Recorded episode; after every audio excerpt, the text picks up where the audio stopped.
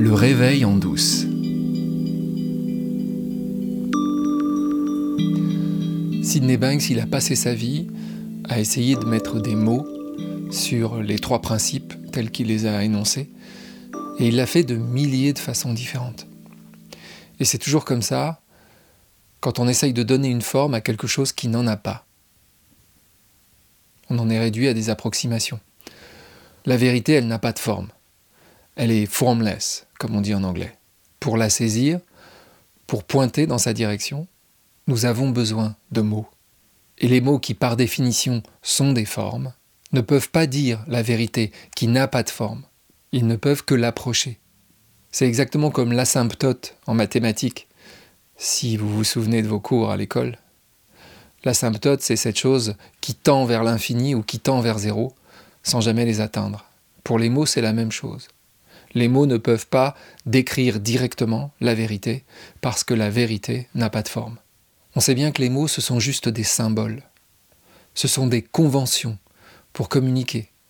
Tu ne peux pas grimper dans le mot arbre.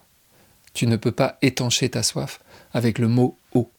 Avec des mots, on peut créer des métaphores qui sont encore des formes. Ça permet d'affiner le message, mais ça restera toujours des tentatives et jamais des absolus. On sait bien que toutes les métaphores, elles sont limitées. Mais ce que faisait Sidney Banks en multipliant les métaphores, c'est qu'il aidait les gens qui venaient l'écouter à se rapprocher, à tendre vers la vérité qu'il décrivait. Comme je l'ai expliqué dans l'épisode qui s'appelle La carte et le territoire, je crois que c'est le 24e, au moment où tu prends forme, tu arrives d'un endroit sans forme, où l'espace, le temps et la matière n'existent pas. C'est de là que tu viens. Il n'existe qu'une seule chose de là où tu viens. Oneness en anglais, qui est unique, infini, illimité et éternel. Donc tu viens de cet endroit d'unité absolue pour entrer dans un monde de formes où chaque forme est étiquetée, nommée. D'ailleurs, la première chose qui se produit le plus souvent, c'est qu'on te nomme. Tu reçois ton nom. L'étiquette qu'on colle sur ton front pour être sûr de pouvoir te reconnaître parmi les autres formes.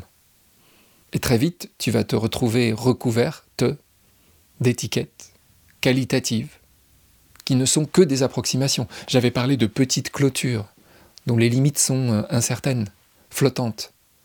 Je vais juste prendre un exemple. Le mot coup détermine mon coup. Donc mon coup, grosso modo, c'est ça. À quel endroit mon coup commence et à quel endroit il se termine? C'est quasiment impossible de déterminer l'endroit où le coup commence et où il se termine. Le coup a des limites floues. On peut dire qu'il commence là, peut-être un peu plus haut, et qu'il descend, il descend jusqu'où. Et plus tu vas te rapprocher du coup, y compris avec un microscope, plus les limites vont disparaître.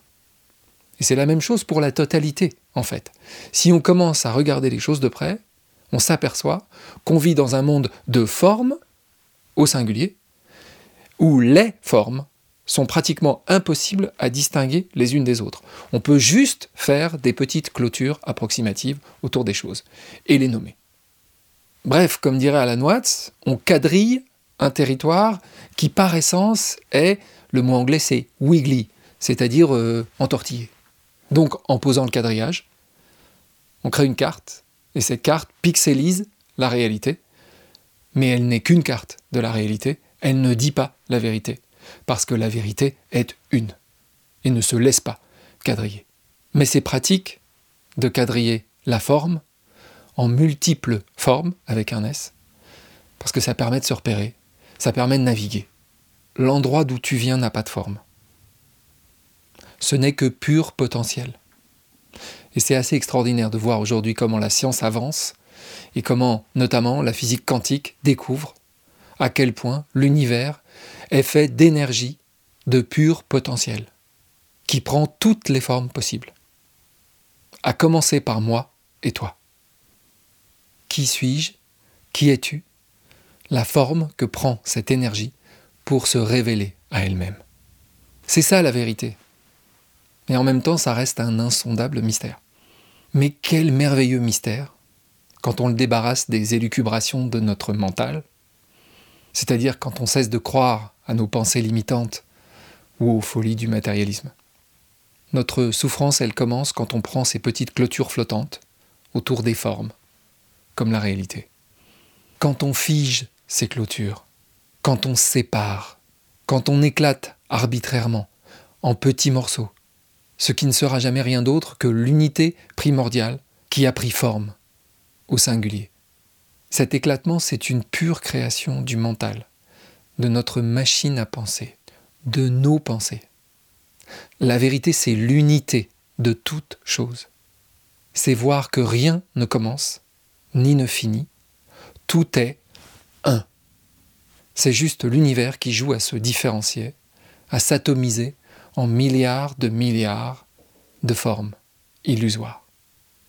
Ce que je suis en train de te dire, ça vaut pour tous les compartiments de ton expérience existentielle. Accéder à la conscience de cette unité, c'est le remède universel. C'est le secret dont je parlais la semaine dernière à travers les mots de Mavis Carn.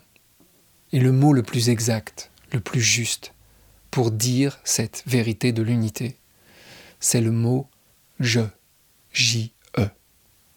Quand tu prononces ce mot je, avant d'ajouter quoi que ce soit pour qualifier ce je, avant de continuer ta phrase, tu décris la vérité sans forme.